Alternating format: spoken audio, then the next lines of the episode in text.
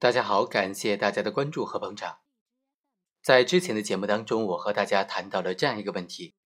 检察院他能不能说派员出庭支持公诉、支持抗诉的时候，发表了超出抗诉书范围的抗诉意见呢？经过之前的分析，我们发现，抗诉书它是以检察院单位的名义出具的，代表的是检察院单位的意见，所以出庭的这个检察员他所发表的抗诉意见。就应该严格的按照抗诉书确定的这个抗诉意见来。另外啊，从保障被告人的辩护权的角度来看，也应当让出庭的检察员发表的抗诉意见局限在抗诉书所确定的抗诉的事实、抗诉的理由以及抗诉的请求上。那么今天继续来讲另外一个问题：如果说，检察院他真的在派员出庭的时候发表了超出抗诉书范围之外的抗诉意见，法院对于这种抗诉意见该怎么处理呢？就像我们列举的这个案件，主角李某他在某个夜总会工作的时候认识了陈某，两个人就发展成为了情侣关系。后来因为发生争执，李某产生了杀害陈某的念头，于是在他的车上将陈某给当场掐死了。在被害人死亡之后呢，李某又从被害人身上搜走了人民币两千三百块钱，之后逃离现场。一审法院就判决构成故意杀人罪，检察院就提出抗诉，认为一审法院漏判了抢劫罪，导致量刑不当。二审检察院又当场提出，李某在杀人之后取财的行为构成盗窃罪，辩护人就认为。检察员在出庭的时候发表的抗诉意见，超越了抗诉书的范围，请法院不予支持。那法院该怎么评判检察员的这个意见呢？对此啊，法律和司法解释都没有做出明确的规定。但是我认为啊，二审法院可以依照刑事诉讼法的有关规定的精神，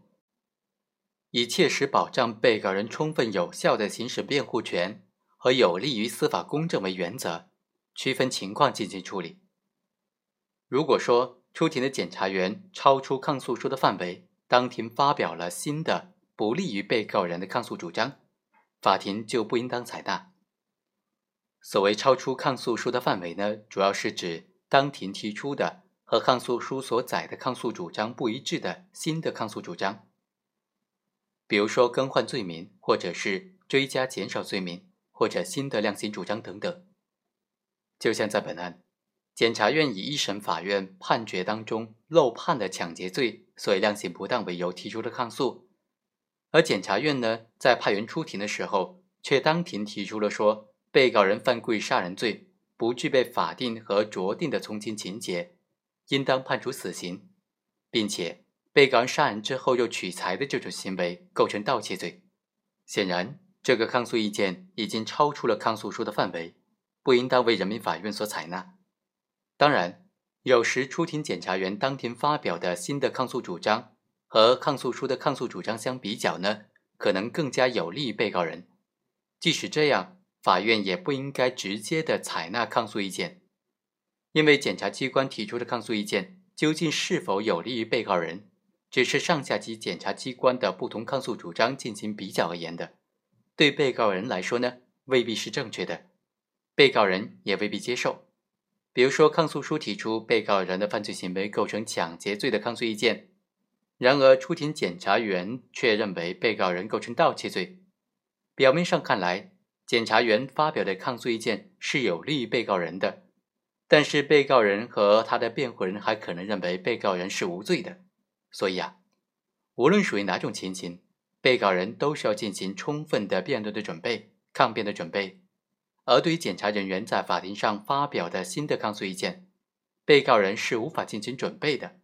如果法院采纳了这种观点，就会限制甚至剥夺被告人对于超越抗诉书范围的新的辩护意见的辩护权，不仅最终影响公正的审判，而且和我们充分的、切实的保障被告人行使辩护权的这种精神呢，也是相违背的。当然。在不影响被告人有效辩护的前提之下，人民法院对于检察人员当庭发表的正确的意见也是可以采纳的。但是，这种采纳并不是对抗诉意见的采纳，而仅仅是一种对正确意见的吸收。如果出庭的检察人员仅仅是对抗诉书所载的抗诉理由进行补充，或者对不当之处进行修改，没有提出新的抗诉主张的话，就不属于超越抗诉书的范围了。我们再来回过头看看今天的这个案件，二审法院就认为，林某因为小事和被害人发生争执。就采用这种残忍的手段杀害被害人，他的行为构成故意杀人罪。杀人之后又取走了被害人的财物，而且数额较大，被告人又构成盗窃罪，应当数罪并罚。最高院在复核的时候就认为，